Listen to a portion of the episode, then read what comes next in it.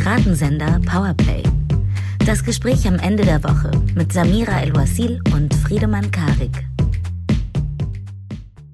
Herzlich willkommen zu einer neuen Episode Piratensender Powerplay der äh, weisen Samira El-Wasil und mir. Wir sind heute sogar so weise, dass wir eine erste fast Viertelstunde, zehn Minuten äh, aufgenommen haben, ohne auf den Aufnahmeknopf zu drücken. Das heißt, alles, was ihr jetzt hört, ist eine möglichst genaue Reproduktion dessen, was wir gerade schon mal gemacht haben. Hallo Samira, schön dich schon wieder zu sehen. Hi Friedemann, schön dich nochmal zu hören.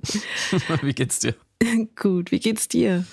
Fantastisch, auch wenn wir leider nicht in der gleichen Stadt sind. Ich bin in Köln an diesem Freitag, den 25. März, gegen morgens um 10, um heute Abend mit Maya Göpel auf der Lit Cologne über die Welt zu sprechen. Wo bist du? Ich bin gerade, wo sollte ich natürlich anders sein, wenn du nicht in Berlin bist? In Berlin, klar. Unser geografisches Sudoku geht in die nächste Runde. Ja, die Königskinder verpassen sich wieder. Aber am Sonntag haben wir uns gesehen und waren auf der Kundgebung Sound of Peace. Das habt ihr vielleicht mitbekommen. Insofern ist der Schmerz verträglich. Und wir treffen uns ja wieder hier in diesem Podcast. Ist ja fast gut. genauso schön. Mm, es ist ein Monat furchtbarer Krieg in der Ukraine vergangen. Darüber wollen wir natürlich sprechen.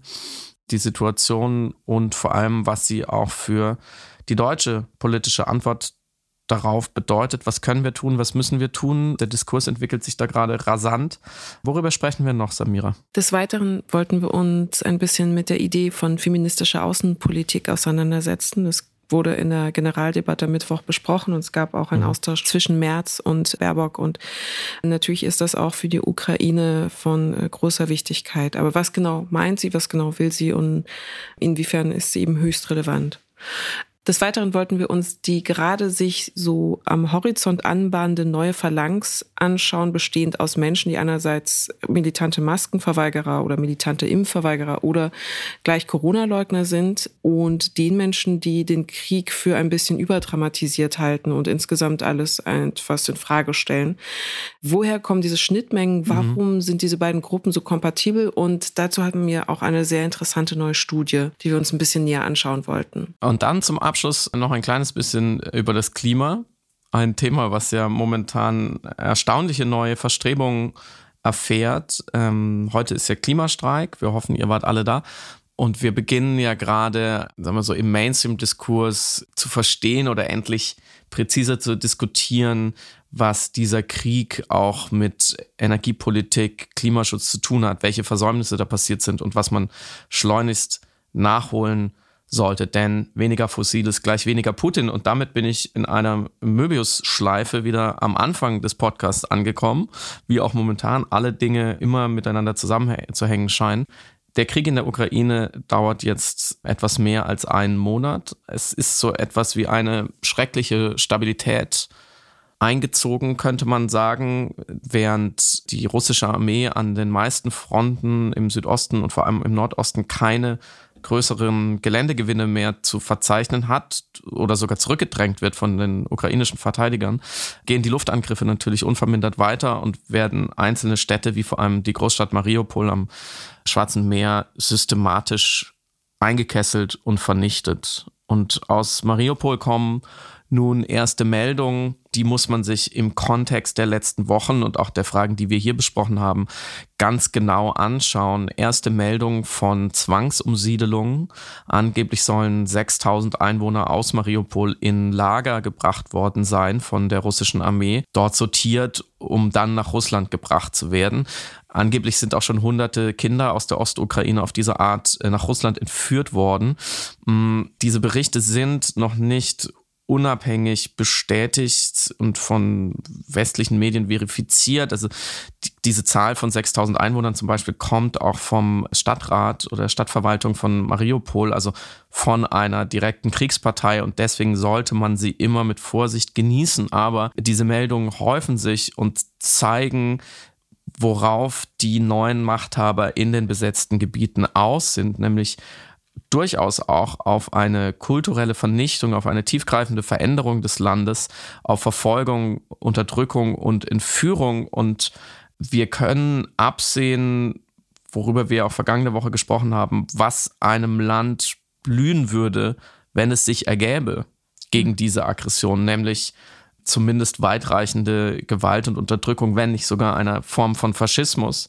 Mm, und deswegen haben wir, glaube ich, diese Woche auch noch mal besser verstanden, warum sich eine Überlegung, eine, eine ethische, ja, eine, eine ethische Diskussion einer Kapitulation oder zumindest einer, eines Friedensschlusses mit weitreichenden Konzessionen, zum Beispiel territorialer Art, dass man eben weitreichend Gebiete abgibt an Russland, sich zumindest aus Deutschland heraus vom Sofa her verbieten, weil das, was danach geschähe, kein Präsident, keine Führung seiner Bevölkerung zumuten sollte, dieser Gewaltherrschaft ausgeliefert zu sein. Und das stellt natürlich direkt und weiterhin sehr dringend die Frage, was können, was sollten wir tun hier aus Deutschland heraus? Was müssen wir tun? Was ist von uns jetzt verlangt?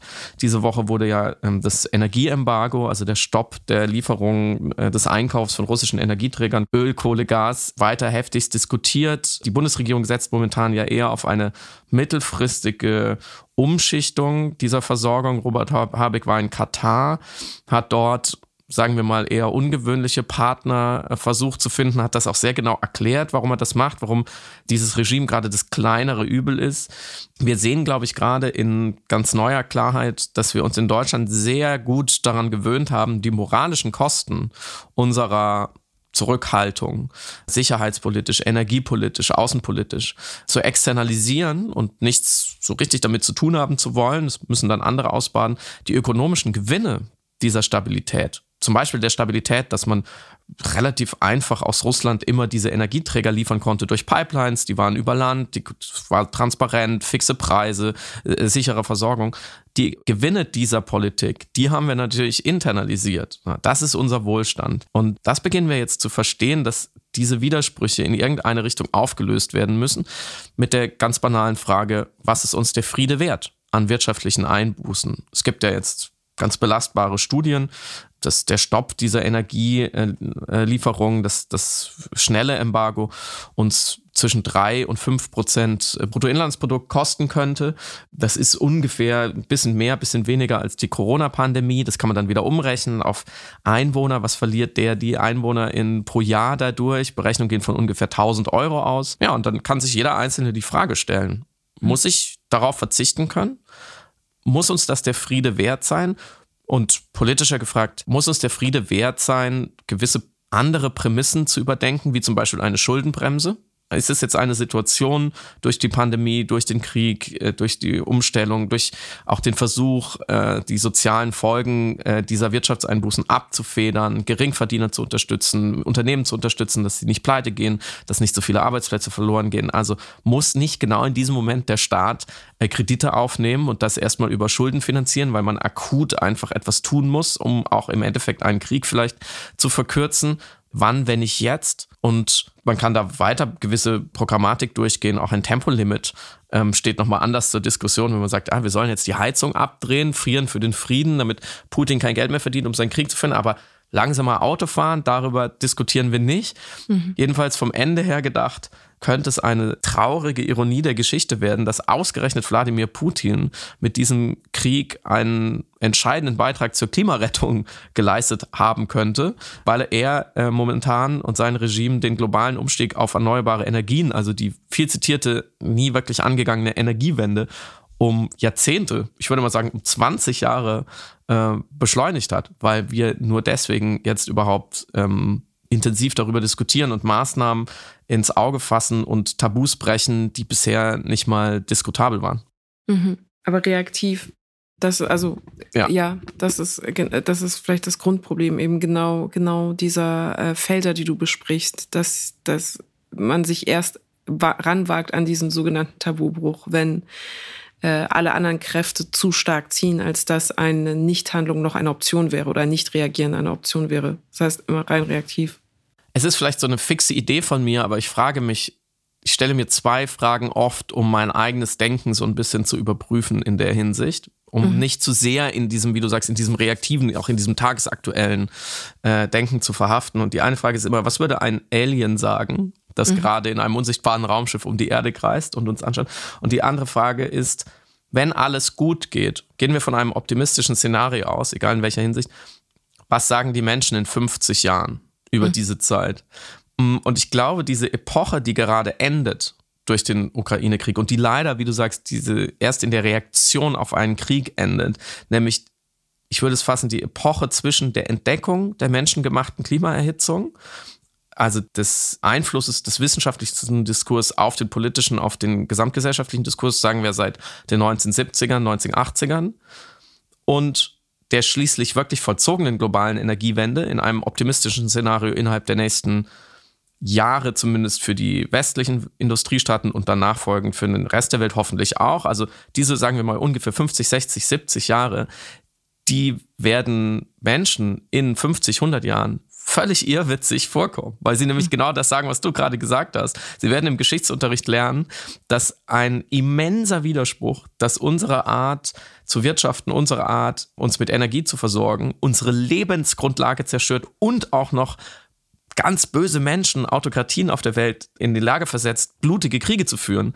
Also zwei Dinge, die eindeutig nicht wünschenswert sind mhm. und die auch informationell transparent waren. Es ist nicht so, dass es im Geheimen passiert ist. Es war eigentlich allen immer klar, dass das erst so spät endete, dass wir so lange gebraucht haben dafür. Ich glaube, das wird das, ich sehe so ein richtiges, so ein, ich sehe so ein Hightech Science-Fiction-Klassenzimmer vor mir, wo alle mit so, mit so Projektionen arbeiten und nicht mit Schulbüchern und der Lehrer ist vielleicht ein Roboter und dann sagt ein Kind, ja, aber Herr Lehrer, warum haben die so lange gebraucht? Und dann ist großes kollektives künstlich intelligentes Schulterzucken, weil man kann es sich kaum erklären genau so, glaube ich, werden wir auch reagieren, wenn wir uns die Geschlechtergerechtigkeitsdisparität mhm. in Bezug auf politische Entscheidungen anschauen werden in 50 mhm. Jahren.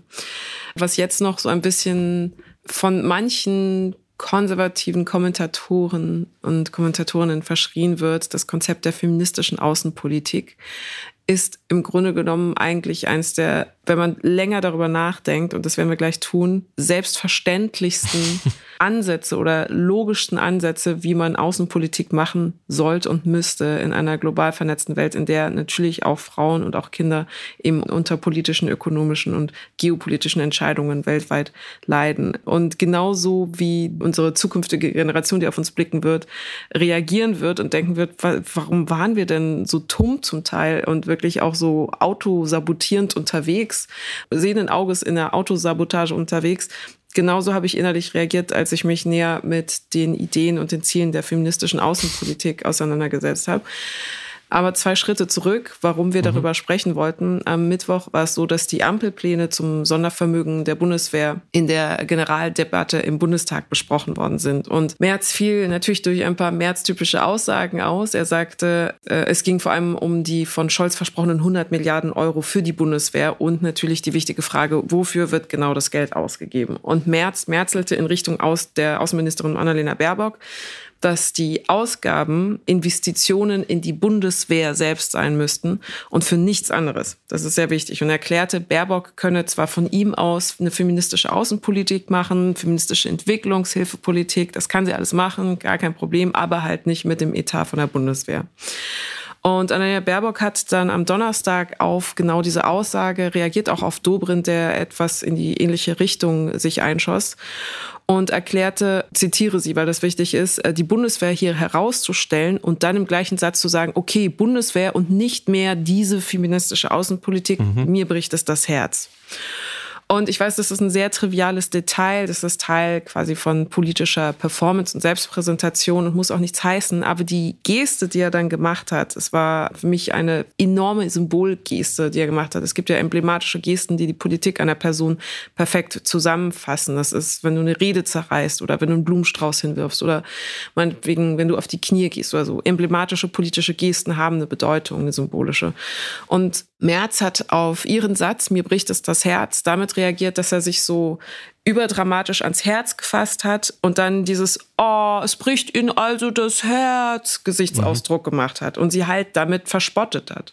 Und man kann natürlich darüber diskutieren, ob er die mh, mm, Abgedroschenheit des, der Formulierung des Satzes selbst, so mir bricht etwas das Herz, äh, verspottet hat, herablassend, oder ob er sich darüber lustig gemacht hat, dass der Umstand, dass sie sich darüber aufregt, wie er über die Etats der Bundeswehr denkt, dass ihr das das Herz brechen würde, äh, verspottet hat. Aber so oder so spricht er auf jeden Fall eine sehr große Herablassung heraus, eine sehr auch ganz kaltherzige, auch unkollegiale Art, sozusagen mit der zur Schau gestellten und offen kommunizierten politischen Verletzlichkeit, moralischen Verletzlichkeit mhm. einer Person umzugehen, die ganz offen sagt, diese Politik, die wir hier gerade machen, das, was wir gerade besprechen, das greift mich an auf, als, als Mensch, als Person und nicht nur auf politischer Ebene und es macht mir das Herz schwer und das auch noch in Bezug auf das, was sie sprach und erzählte. Es ging ja natürlich auch um eine aktuelle Situation, in der sehr vieles einem das Herz zerreißen kann und sehr vieles mhm. das Herz schwer machen kann. Und deswegen fuhr sie dann fort, hat natürlich diese Geste auch registriert und reagierte. Und es brach so dann aus ihr heraus, berechtigterweise. Sagte, weil ich vor einer Woche bei den Müttern von äh, Srebrenica war und die mir beschrieben haben, wie die Spuren dieses Krieges in ihnen drin sind und gesagt haben, Frau Baerbock, damals wurde nicht gehandelt, Anfang der 90er Jahre, als sie, als ihre Töchter, als ihre Freundinnen vergewaltigt worden sind. Vergewaltigung als Kriegswaffe, nicht anerkannt war, nicht vom Internationalen Strafgerichtshof verfolgt wurde. Mhm. Und deswegen gehört, schließt sie dann zu einer Sicherheitspolitik des 21. Jahrhunderts auch eine feministische Sichtweise. Und das ist kein Gedöns, das ist auf keinen Fall Gedöns, das ist auf der Höhe unserer Zeit. Und ich habe ich hab das so nach vollzogen, eben nicht nur in Reaktion auf März, sondern insgesamt auf, äh, in Reaktion auf eine Trägheit unserer Außenpolitik, die eben nicht auch die geschlechtsspezifischen Belange mit reingedacht hat, beziehungsweise die Belange marginalisierter Gruppen durch außenpolitische Entscheidungen und Entwicklungen. Und mit Gedöns zitiert sie vermutlich Schröder, der das Ministerium für Familie, für Senioren, Frauen und Jugend als äh, Familie und das ganze Gedöns bezeichnete, was natürlich vermittelte, wie wichtig oder welchen Stellen Stellenwert das Familienministerium in seiner Politik hatte. Nämlich, ja, das ist so äh, ein Anführungszeichen Frauenthema und in Anführungszeichen keine harte Politik, sondern so das Boulevardig ist da unter den äh, politischen Ministerien. Und natürlich hat sie recht, wenn sie Geschlechtergerechtigkeit in der Au Außenpolitik mitdenken möchte. Und natürlich hat sie recht, wenn sie das auch als ein Teil der Bundeswehr oder wenn sie sagt, dass ein Teil des Bundeswehretats dafür eingesetzt werden muss, statt eben in militaristische Momente. Und jetzt kommen wir zurück zur feministischen Außenpolitik sozusagen als globales Konzept. Es hat als Ziel, sich um Menschen zu kümmern, die ja unter Ungerechtigkeiten leiden. Und das sind in der Regel statistisch betrachtet häufiger Frauen und Kinder. Und eine Frage, die sich natürlich dann oft gestellt wird, ist, eine Außenpolitik muss die überhaupt ein Geschlecht haben? Muss mhm. eine Außenpolitik irgendwie geschlechtsspezifisch sein? Führt das nicht auch zu Ungerechtigkeiten? Eine feministische Außenpolitik hat eine internationale Agenda, die darauf abzielt, von bisher Männern dominierte Systeme wie beispielsweise der Auslandshilfe und des Handels und der Verteidigung, auch der Migration und der Diplomatie offener beziehungsweise in der Wahrnehmung der Belange und der Probleme auszuweiten. Also dementsprechend natürlich auch die Rechte von Minderheitengruppen äh, und äh, von Frauen, die ebenso marginalisiert werden, mit reinzudenken. Und ich glaube, das ist der wichtige Faktor. Es geht nicht nur um äh, geschlechtergerechte Belange, sondern auch eine Wahrnehmung für genau diese geschlechtsspezifischen Belange mit reinzudenken. Und deswegen geht es auch darum, zum Beispiel Schlüsselpositionen mit Frauen zu besetzen. Es ist nicht eine Frage von reiner äh, Visibilität oder Repräsentation, sondern eben auch diese Wahrnehmung zu schärfen. Und das hat die Ampel auch gemacht mit Anne Baerbock natürlich als Außenministerin.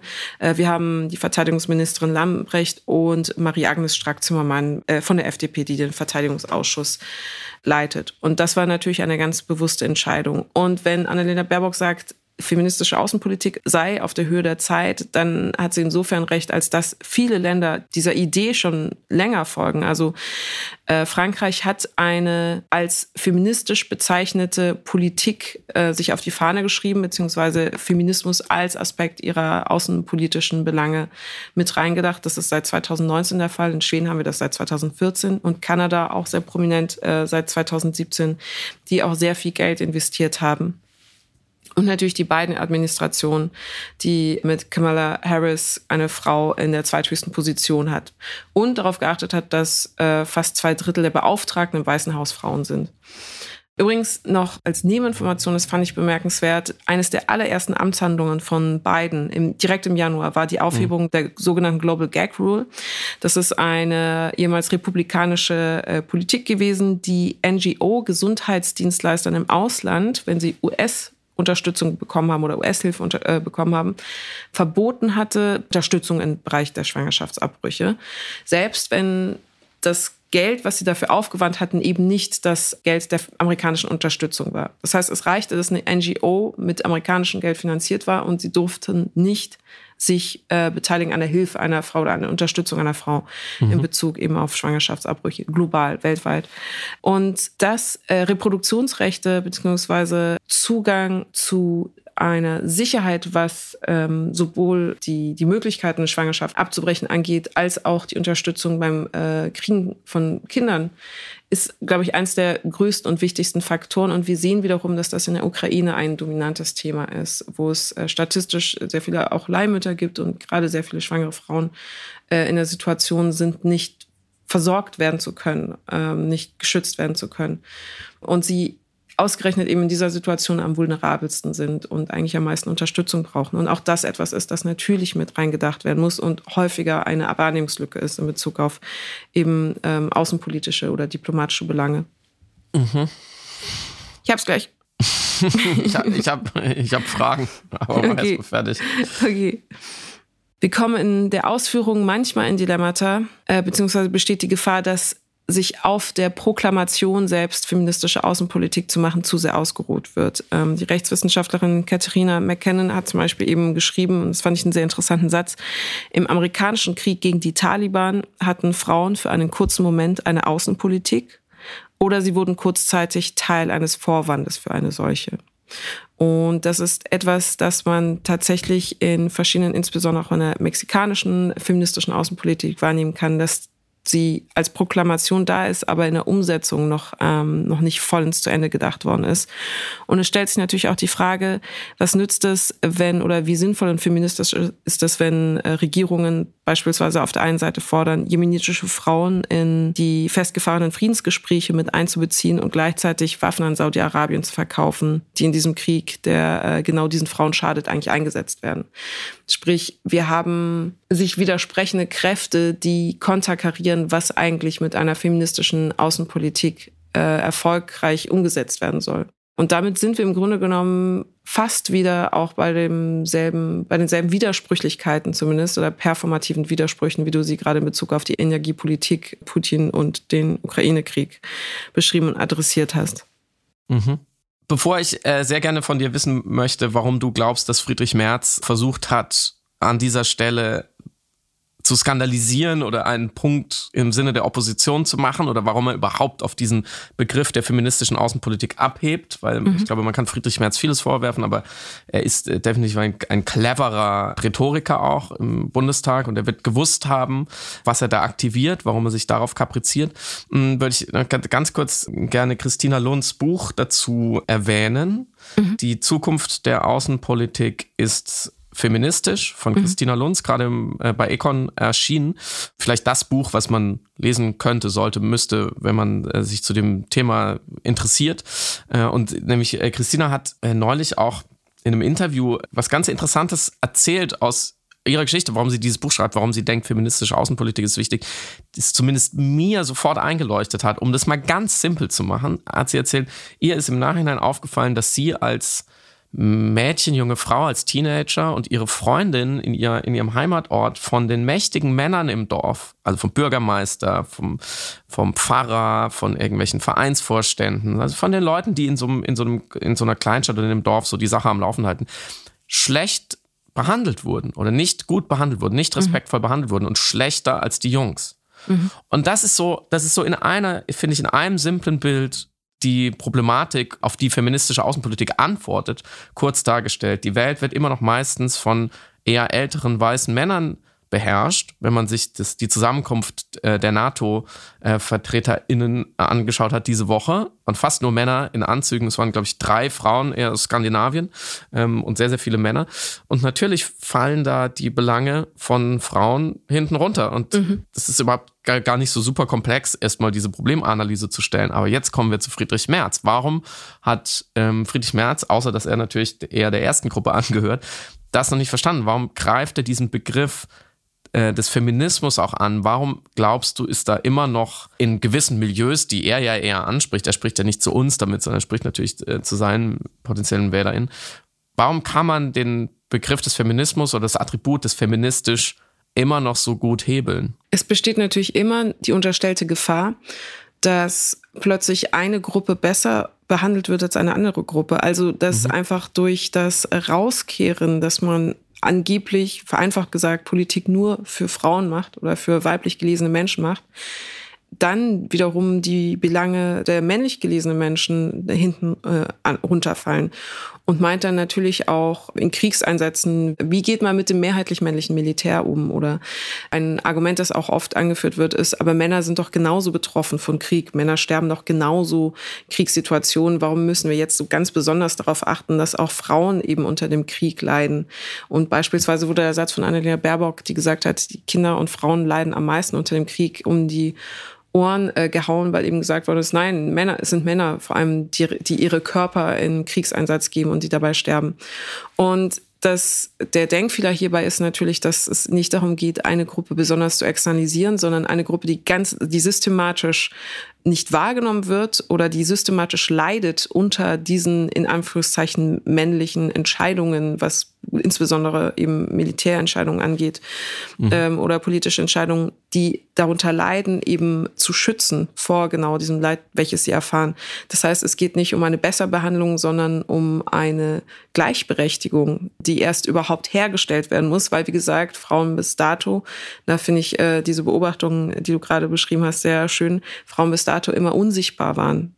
Und deswegen, um die Eingangsfrage auch nochmal ähm, aufzudröseln, hat Außenpolitik ein Geschlecht? Muss Außenpolitik plötzlich gegendert werden? Nein, aber wenn die Außenpolitik Konsequenzen, strukturelle und systematische, soziologische Konsequenzen hat auf einen erheblichen Teil der Bevölkerung, auf Grundlage ihres Geschlechts, dann muss über diese Konsequenz nachgedacht werden und muss natürlich über mhm. die, die schlechte Behandlung einer Gruppe von Menschen äh, nachgedacht werden auf Grundlage ihres Geschlechts. Mhm.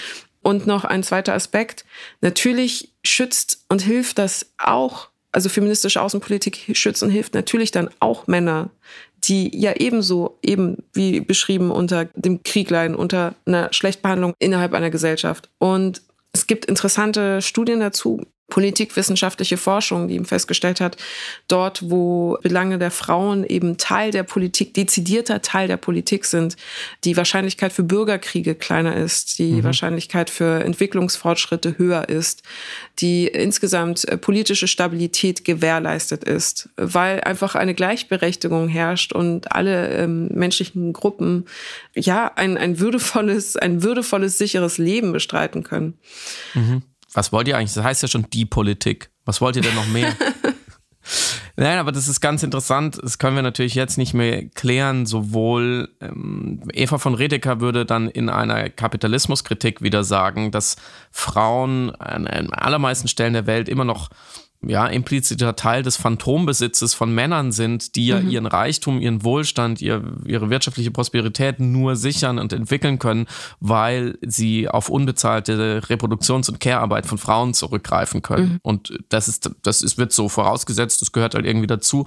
Ähm, aber das zählt in kein Bruttoinlandsprodukt äh, und in keine Wachstumsstatistik, dass ähm, im Hintergrund immer noch eben Frauen, jetzt kommt diese, diese furchtbare Floskel, den Männern den Rücken frei halten. Mhm. Ähm, und das ist ja eine direkte ähm, Parallele dazu, aber ich fände es irgendwann nochmal sehr interessant, auch aus eigener Erfahrung, wenn wir ausführlicher besprechen, wie das Wort oder man könnte vielleicht auch sagen, das Einwort-Narrativ des Feminismus immer noch heute und immer wieder sehr konfliktreich ist. So, mhm. ich in regelmäßigen, sehr weiten Abständen, aber doch in regelmäßigen Abständen spreche ich auch mit Frauen darüber und dann werde ich gefragt, ob ich Feminist bin.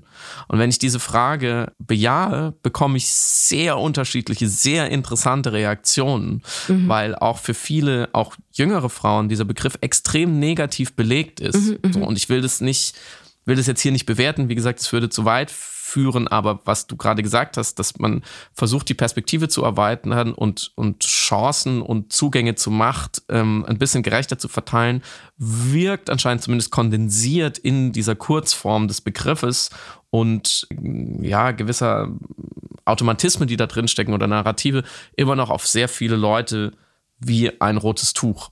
Und ich glaube, deswegen müssen wir noch viel mehr, muss das viel mehr in den normal, in den in Anführungsstrichen normalen Sprachgebrauch. Deswegen sind solche Auftritte wie jetzt im Bundestag vielleicht sogar auch ganz gut, damit mhm. sich das auch dieses Skandalisierungspotenzial abnutzt. Aber sagt, feministische Außenpolitik, tragen sie dann alle rosa Kleider? Also, dass diese onkelige, ewig gestrige, dieser Opportunismus daraus irgendwas äh, Spannendes zu machen, dass das sich einfach für die Friedrich Merze dieser Welt abnutzt und dass wir mehr darüber sprechen, was du ja gerade am Ende auch thematisiert hast, dass es eben um eine bessere Welt für alle geht, ganz ja. simpel gesprochen.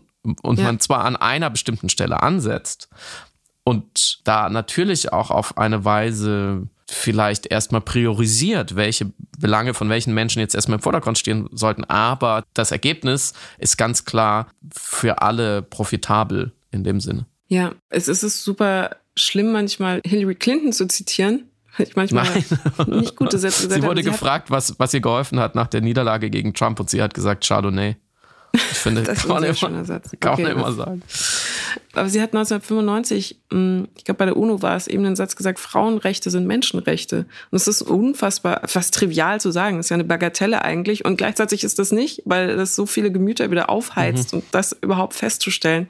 Ich finde, es verhält sich so ein bisschen ähnlich wie bei Black Lives Matter, wo dann Leute sagen, All Lives Matter. Und dann muss man aber sagen, nein, äh, All Lives Matter erst, wenn Black Lives Matter. Und ja. genauso ist, äh, äh ist Frauenrechte sind Menschenrechte und also es ist ja auch kein Rocket Science, so viel gibt es da auch gar nicht darüber ja. nachzudenken. Und noch um kurz deine Frage zu beantworten, äh, nicht, sorry, du hast ja gar keine Frage gestellt, aber dein ähm, äh, bin ein Mann, ich stelle keine Fragen. Deine Beobachtung zu unterstützen. Ich habe ganz früher mich auch gegen den Begriff Feministin gewehrt, weil ich mhm. was ganz Falsches damit irgendwie konnotiert hatte und assoziiert hatte. Und irgendwann, als ich dann verstanden habe, es ist ja einfach, Feminismus ist ja einfach nur der Wunsch von Gleichberechtigung beziehungsweise keine Benachteiligung aufgrund des Geschlechts. So, und das ist das Banalste, was du dir wünschen und fordern kannst. Das ist wirklich nicht streitbar. Und vorgeordnet die Prämisse, dass es äh, gerade ungerecht ist. Ja, ach so, das genau. Das ist ganz ja, wichtig, ja. weil ich glaube, da, da, da fallen die meisten Menschen rechts links raus. Äh, erlaube mir bitte zum nächsten Thema langsam aber sicher überzuleiten, aufgrund der Zeit. Mm, diese narzisstische Kränkung, die du eben beschrieben hast, die Menschen empfinden, wenn sie das Gefühl bekommen, eine andere Gruppe wird jetzt bevorzugt. Mhm. So, warum werden wir, stehen alle in dieser viel zitierten, von uns auch im, im Buch Erzählende Affen äh, beschriebenen, äh, diese Metapher der Schlange. Wir stehen alle in der Schlange, wir warten alle drauf, dass es uns mal gut geht, dass wir was bekommen. Und jetzt werden in diesem Fall durch Feminismus Frauen da so rausgeholt und nach vorne, wie bei so Gästeliste, so vorgeschleust. Diese narzisstische Kränkung, glaube ich, durchzieht alle möglichen Gesellschaftsschichten, Milieus und Diskurse. Diese Woche wurde eine, eine neue Folge sozusagen in der langen Staffel der Cosmo-Studie veröffentlicht, die eben bezüglich der Pandemie in regelmäßigen Abständen Einstellungen und Empfindungen von Menschen untersucht und da natürlich auch aufteilt in Geimpfte und Ungeimpfte, weil da findet man interessante Sachen raus. Und da gab es zwei Zahlen, die uns, glaube ich, interessiert haben. Und zwar erstens zu der Frage, ob damit starte ich mit dem, mit dem krasseren, mit der krasseren Frage an und weniger krassen. Eigentlich, eigentlich mit der weniger krassen. Man muss sich steigern. Also, die, äh, die, Frage war, ob man das Gefühl hat, dass der Krieg gegen die Ukraine genauso künstlich dramatisiert wird wie die Corona-Pandemie. Also, das, ich glaube, es ist immer wichtig bei solchen Studien, sich diese Wortwahl zu vergegenwärtigen. Also, ähm, eine künstliche Dramatisierung dieser beiden Ereignisse. Ähm, und von den geimpften Menschen stimmten da 7% zu und von den ungeimpften 32%. Also ein Drittel der ungeimpften Menschen glauben, äh, dass der Krieg in der Ukraine künstlich dramatisiert wird und zwar so sehr wie die Corona-Pandemie. Was auch immer das dann für sie heißt. Und die mhm. zweite mhm. Zahl, die wir besprechen müssen, war die Frage, dient der Krieg in der Ukraine nur der Ablenkung von der Corona-Pandemie? Das lasse ich mal so kurz einfach mal wirken.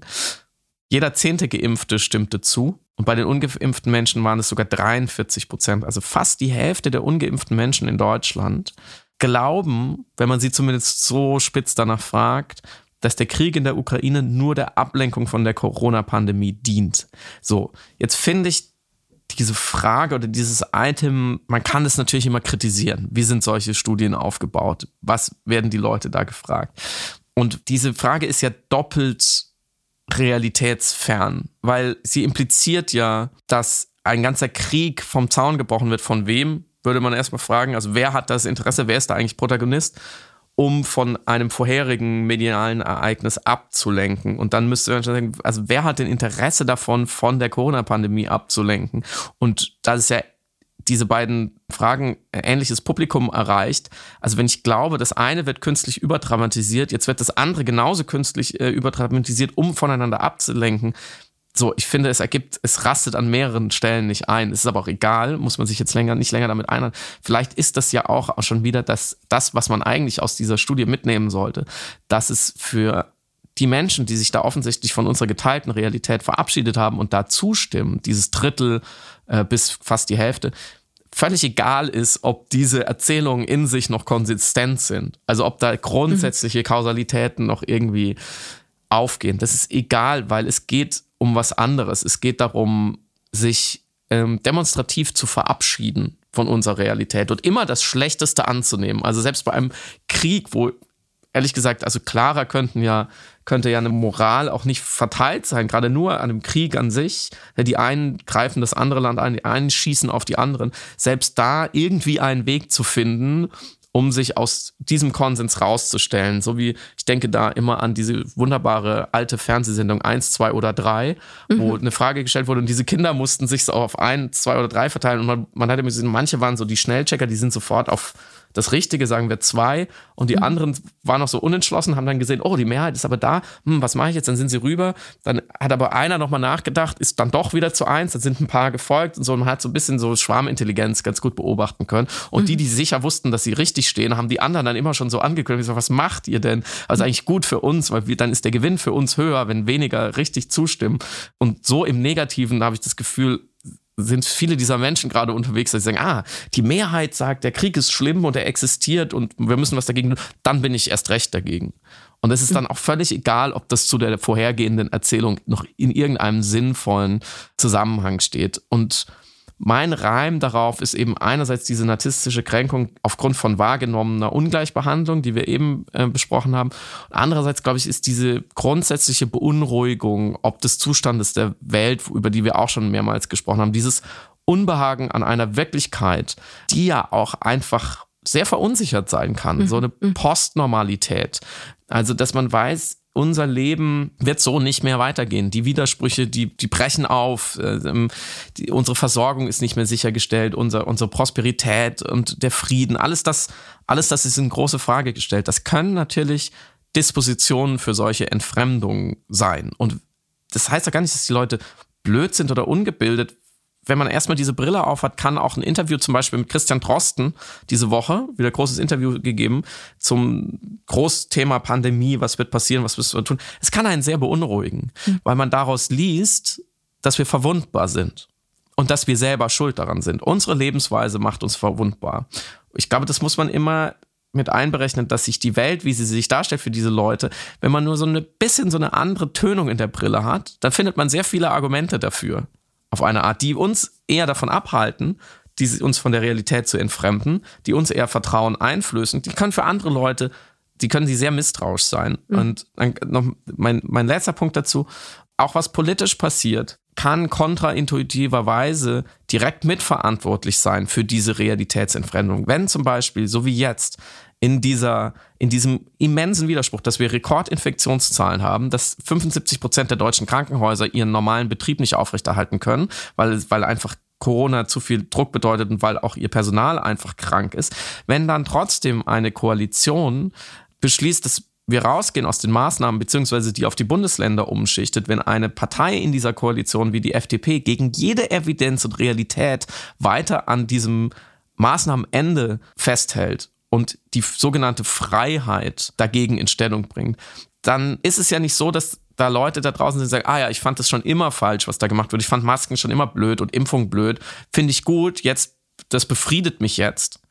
Sondern die fühlen sich ja unter Umständen nur noch bestätigt dadurch. Mhm.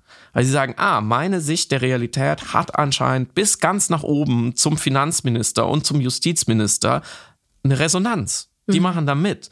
Mhm. Und so feuert man natürlich eine gewisse Pseudoskepsis auch noch an, weil die Leute merken, das ist gar nicht so. So sanktioniert wird es hier gar nicht, sondern das hat auch einen Machthebel und vielleicht habe ich sogar was erreicht mit meinem Dagegensein. Vielleicht erfahren diese Leute gerade eine große politische Selbstwirksamkeit, die an anderen Stellen fehlt. Und dann muss man sagen, ist dieses trotzige, auf jede wie auch immer geartete Frage mit der erstmöglichen Antwort antworten, irgendwie gar nicht mehr so unverständlich. Und wir brauchen viel mehr dieser Studien, viel mehr Aufklärung und vor allem auch Beratungsangebote, um diese Energien wieder umzuleiten. Denn in meinem Umfeld häufen sich die Fälle von Menschen, die bei diesen Umfragen so antworten und vielleicht noch einen Schritt weitergehen und gar nichts mehr glauben, woran wir glauben. Ich glaube, was neben den widersprüchlich ähm, erscheinenden oder widersprüchlich seienden politischen Entscheidungen, was auch dazu beigetragen hat, diese, diese Schnittmenge herzustellen von Menschen, die glauben, im Misstrauen den sogenannten Mainstream-Medien gegenüber in so einen widerstandskämpferischen Modus treten zu können, hat auch verbunden, wie äh, Putin insgesamt pathologisiert worden ist. Ähm, mhm um einen Schritt zurückzugehen, also es gab eben auch die Erzählung, dass er durchgeknallt sei zum Beispiel oder der Verrückte mhm. mit den Atomknöpfen oder ah, er hat seine Pillen heute nicht genommen, so ungefähr. Und das ist als Erklärung natürlich sehr müde, sehr auch dünn sozusagen äh, in einer sowieso sehr willkürlich und wahllos erscheinenden Realität und das dann sich lieber vorzustellen, dass das Ganze so Wake the Dog mäßig orchestriert mhm. worden ist von irgendwelchen konspirativen Mächten, um von der Pandemie abzulenken, ist dann immer noch logischer in seinem eigenen Kosmos und mhm. sinnvoller als tatsächlich der naive Schock und die Überrumpeltheit, mit der wir tatsächlich auf diesen Angriffskrieg anfangs geblickt und reagiert haben, weil dieser Krieg so sinnlos erscheint, wenn man davon ausgehen könnte, dass es überhaupt so etwas wie Sinn im Krieg geben könnte und sollte, was es ja nicht äh, tut. Aber mhm. es ist einfacher dann zu ertragen, das kann ich sogar menschlich nachvollziehen, dass da ein großer, ein größerer Plan dahinter stecken muss, weil sonst müsste man ja wirklich akzeptieren, hier hat jemand einfach einen Krieg angefangen äh, aus äh, persönlichen Interessen. Und das ist so willkürlich wirkend, dass ich kognitiv ausweiche, lieber in etwas, das mir, wie du das Wort gerade auch benutzt hast, Selbstwirksamkeit verleiht und auch den Blick hinter die Kulissen erlaubt. Mhm. Und ich glaube, das ist genau das, was diese Schnittmenge auch ausmacht. Ähm, wir sehen diese Veränderung gerade in den Telegram Gruppen, also aus wir wurden über Corona belogen, wird jetzt immer mehr, wir werden über die Ukraine belogen, wo natürlich auch ein Informationskrieg mit rein äh, spielt, den man auch nicht äh, verleugnen darf, der natürlich auch genau in diese Felder, in diese Bereiche reinschneidet, in genau die Gruppen von Menschen, die eben anfällig sind für vermeintliche Wahrheiten auf Propagandasendern. Und interessant ist, welche Umdrehung da auch gemacht wird, wo dann gesagt wird, der Umstand, dass äh, Russia Today in Europa verboten worden ist, weil das ja der mhm. russische Staatspropagandasender ist, ist eigentlich ein Beleg dafür, dass es etwas zu vertuschen, zu verbergen gibt. Und die eigentliche Wahrheit findet man eben nur genau dort, auf dem Propagandasender. Das ist natürlich so eine ganz klassische konspirative Umdrehungslogik der Medien, aber es es, es ergibt, wie gesagt, einen Kosmos insofern Sinn, als dass man sagt, ich stelle mich misstrauisch dem Mainstream gegen Medien gegenüber auf. Ich denke mhm. kritisch, ich stelle, ich stelle nur Fragen, ich hinterfrage alles. Mm, und diese Entwicklung haben wir gerade in den USA, Neuseeland, Australien. Also für die Länder gibt es tatsächlich schon Datenlagen, wie eben Corona-Leugner jetzt zu Kriegshinterfragenden werden. Äh, und es zeigt natürlich auch, wie austauschbar oftmals das Objekt ist, mhm. an dem du deine Widerstandsidentität sozusagen profilierst. Also es, es geht eigentlich, es ist auch sehr egozentrisch in dem Moment. Es ist halt, du nimmst dankbar das an, was dir angeboten wird von einem Konsens und sich da gegenüber konträr aufzustellen, ist für dich dann schon eigentlich eine Form von Identitätsstiften. Aber ich wollte noch ein Narrativ äh, mit dir teilen, wo nämlich mhm. diese beiden Aspekte, Pandemie und Krieg, zusammenkommen zu einem Supercocktail des Verschwörerischen. Und das ist gerade eben ein, äh, neben The Great Reset, by the way, A Great Reset war die Idee, dass nach der Pandemie sozusagen Reset äh, alles, die ganze Gesellschaft in eine neue Ordnungsform übergehen wird, äh, auch in Gang gesetzt von irgendwelchen dubiosen Mächten. Und das ist ja jetzt erstmal nicht eingetreten und jetzt wird gesagt, nein, der Krieg läutet jetzt dieses Great Reset ein. Und das zweite ist aber, dass geheime Biolabore in der Ukraine, die den USA gehören, gerade unbedingt beschützt werden müssen, weil dort die nächste Pandemie vorbereitet wird und Putin diese natürlich in Gang setzen möchte, indem er diese ah, geheimen amerikanischen, so. ukrainischen Biolabore attackiert. Das ist, hängt natürlich alles zusammen. Endlich ergibt alles Sinn wir, wir haben auch schon in dem Podcast darüber gesprochen, auch in dem Buch Erzählende Affen. Natürlich ist da auch immer so eine cineastische Ästhetik dahinter, die irgendwie, wie gesagt, angenehmer zu glauben wäre, wenn es tatsächlich so wäre, als einfach die schiere Wahllosigkeit einer Wirklichkeit mit sehr untereinander unkoordiniert agierenden Menschen, die einfach alle sehr egoistische Entscheidungen treffen. Um die Entwicklung solcher Gruppen zu erklären, hat ein Doktorand im Bereich Geschichte ein sehr bemerkenswertes Modell vorgestellt in dem Essay, was Januar äh, bei Jakobin zu lesen war, Anton Jäger, die Idee der Hyperpolitik. Und es würde jetzt viel zu viel Zeit in Anspruch nehmen, das genau aufzudröseln. Ich glaube, ich erkläre es nächste Woche einfach. Mhm. Aber ganz kurz und äh, bündig gesagt ist die Idee, dass wir aus einer Ära der Postpolitik, also die Geschichte ist zu Ende, uh, Spaßgesellschaft 90er Jahre, äh, Finanzmarkt, organisierte Gesellschaft 2000er Jahre, also alles entpolitisiert oder apolitisiert, äh, übertreten in eine Zeit des Hyperpolitischen, in dem alles politisiert ist, unsere Beziehungen, unser Konsum, unser Zwischenmenschliches, unsere Kommunikation, was wir twittern, was wir teilen, liken, sharen, aber durch diese Hyperpolitisierung, dadurch, dass alles politisiert ist, nichts mehr wirklich wahrlich politisch ist, also im ideologischen Sinne politisch mhm. ist. Und insgesamt eben so politische Gruppierungen wegfallen, wie zum Beispiel auch ein Klassenbewusstsein oder früher das 40 äh, Jahre in derselben Firma arbeiten oder eben Ständigkeitsgruppen, die auch ein politisches Profil anbieten konnten oder einfach Parteimitgliedschaften, das Klassische. So, das fällt natürlich aufgrund der Fragmentierung, Individualisierung, Liberalisierung der Gesellschaft insgesamt weg, was ja toll ist, weil jeder quasi sich selbst selbst ausgestalten kann in seinen politischen, mhm. äh, in seinen Werten, Normen, aber eben dementsprechend auch in seinen politischen Farben. Bedingt aber gleichzeitig, dass es eine Attraktivität gibt für dezentral organisierte Gruppen, die einfach identitätsstiftende Angebote machen, die aber gar nicht ideologisiert politisch sind. Sprich, alles, was dezentral organisiert wird online. Ähm, und das sind Bewegungen einerseits, also natürlich positiven Sinne Fridays for Future, die ja erstmal nicht als, ähm, die zwar als politische Bewegung angefangen haben, aber nicht ähm, ideologisch basiert sozusagen oder irgendwie eine Form von klassisch politisiertem Bewusstsein haben, obwohl natürlich hochpolitisch ist, wofür sie stehen und wofür sie kämpfen und was sie zusammenhält. Und auf quasi der dunklen Seite des Spektrums oder auf der anderen Seite des Spektrums haben wir dann dezentral organisierte Sachen wie ähm, Querdenker, QAnon, die Leute vom 6. Januar, die sich einfach alle wie so ein Schwarm zusammengefunden haben auf mhm. Grundlage des großen Neins äh, und des großen Konträrsein-Wollens ähm, und dann wieder in alle Richtungen auseinandergedriftet sind. Mm, und das erklärt tatsächlich Anton Jäger, also genau diese Entwicklung, diese Gruppendynamiken mit der Idee der Hyperpolitik. Das ist wirklich nur zusammengefasst. Wir sprechen aber einfach es doch erklärt.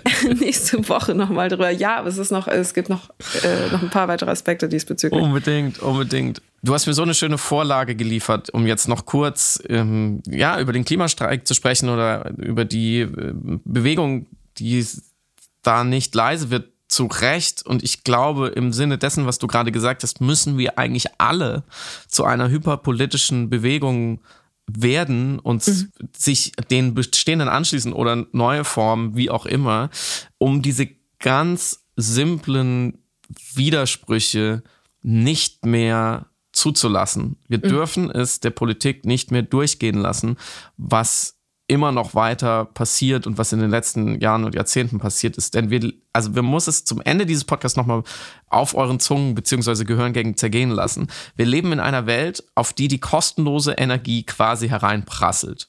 So. Das ist die physikalische Gegebenheit. Sonnenstrahlen, Wind, Wasser, alles erstmal da. So wie man daraus dann speicherbare und damit industriell und, und auch privat nutzbare Energieprodukte macht, daran forschen wir seit Jahrzehnten. So, das ist nicht ganz trivial, aber wir machen große Fortschritte. Sonnenenergie zum Beispiel ist heute schon eine der günstigsten, wenn nicht die günstigste finanziell gesehen Energieform. Und natürlich braucht es dafür auch viele verschiedene Stufen an Technologien und Innovationen und man braucht wieder äh, irgendwelche Speichermaterialien und, und Erze und, und Mineralien und seltene Erden und all das. Und das ist schon alles ziemlich Hightech, aber wir fliegen ja auch auf den Mond. Wir machen auch wirklich krasse andere Sachen. Wir bauen auch wahnsinnig schnelle Autos und, und machen, bauen in, Impfstoffe gegen ein neues Virus innerhalb von Monaten. So. Also kriegt man das schon irgendwie hin. Die Frage ist so gegen, was ist denn die Alternative? Die Alternative, über die wir gerade in diesen Zeiten so, so dissonant und, und kontrovers diskutieren, das ist das Fossile die fossilen Energieträger. Also, ne, fossil, weil sie werden mit großem Aufwand aus der Erde geholt, mit großem Aufwand raffiniert, umgewandelt, gespeichert und dann verschifft. So, das ist alles auch nicht ohne. Das ist jetzt im Vergleich zu so, einem, zu so einer Photovoltaikanlage und so irgendwelchen smarten Speichern, so, na, das ist auch schon ein ganz schönes Gegengewicht an Aufwand. Vor allem aber werden diese Energien ja von Ländern gefördert und in den Weltmarkt eingespeist, die unseren Werten wenig bis gar nicht entsprechen. Also es sind allermeistens Despoten, Autokraten, Diktaturen. Ähm, und die Sonne dem gegenübergesetzt, und ich weiß, ich, ich klinge jetzt wie so ein 80er-Jahre-Öko, ist mir aber egal, weil ich glaube, es ist irgendwie an der Zeit. Die Sonne hat im Gegensatz dazu, soweit ich weiß, in ihrer Geschichte noch kein einziges Mal ein anderes Land überfallen. Die Sonne verfolgt auch keine Regimegegner, bringt die nicht um, die Sonne lügt auch nicht und sie kann keine fremden Territorien annektieren sie macht manchmal ähm, Sonnenbrand, aber da müssen wir uns halt besser eincremen. So, für welche Seite entscheiden wir uns jetzt? Und manchmal, ich weiß, es klingt so wie, ja, Frederik ging, um die Sonnenstrahlen einzusammeln, damit man für dunkle Tage auch noch irgendwas hat. Es klingt wie so der kleine Prinz, aber es ist manchmal so einfach. Und gegen diese Einfachheit des grundsätzlichen Problems hat sich die deutsche Regierung über Jahrzehnte für die andere Seite entschieden. So, sie hat sich nicht dafür entschieden, Sonnenenergie und Windenergie und Wasserenergie massiv auszubauen, eine starke Wirtschaft darum auch zu bauen, auch aus egoistischen Gründen, dass man sagt, hey, Deutschland ähm, ist da innovativ und wir exportieren das in alle Welt, so wie wir es mit vielen anderen Industrien gemacht haben, eine ganze Weile, zum Beispiel mit der Autoindustrie, sondern sie hat sich halt dafür entschieden, die Energie da zu kaufen, wo sie halt gerade angeboten wurde und mitunter Kriege finanziert. So. Und mit dieser simplen Erkenntnis kann man jetzt auf zwei Arten umgehen. Also erstmal retrospektiv kann man sagen, ja, die deutsche Regierung war halt ein bisschen doof oder die deutsche Regierung hat es halt nicht gewusst. Vielleicht muss man sich aber auch eingestehen, die deutsche Regierung hat damit sehr pragmatische Realpolitik betrieben und wurde immer wieder gewählt für diese Politik. Also wir haben sie auch nicht abgewählt dafür. So, also unser unser Zutun ist da schon auch noch wichtig. Und ähm, wenn man dann in die Zukunft schaut, muss man sich sagen, okay, was erwarten wir denn jetzt von den nächsten Jahren?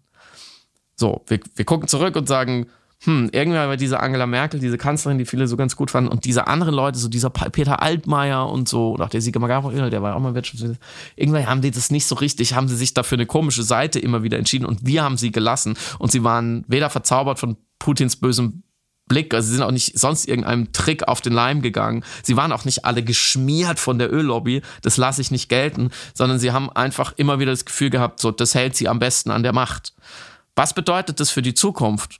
Dieser Politik in Deutschland und der sozialen und politischen Bewegung, die wir vielleicht bilden müssen.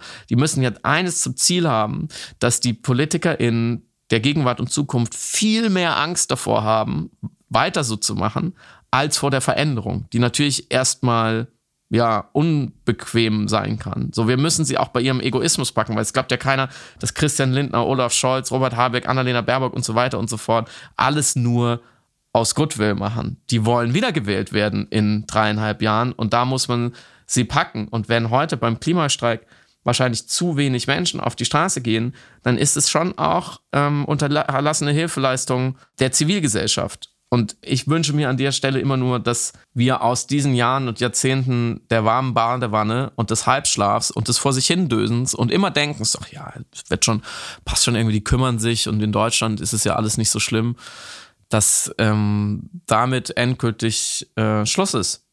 Hoffentlich vielleicht. Zumindest ist jetzt Schluss mit unserem Podcast. oh Gott. Okay, ich, das lasse ich dir durchgehen. Und damit ein schönes Wochenende. Ja, schönes Wochenende. Bis nächste Woche.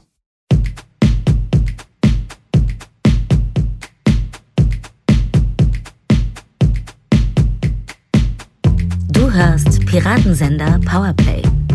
Das Gespräch am Ende der Woche mit Samira El-Wasil und Friedemann Karik. Piratensender Powerplay ist eine Produktion von Stereotype Media in Kooperation mit Yam Yam, der unsichtbaren Tupperbox für den diskreten Foodie. Du möchtest Yam Yam zwei Wochen lang kostenlos testen? Abonniere diesen Podcast überall und gewinne gutes Korma. Bon Appetit!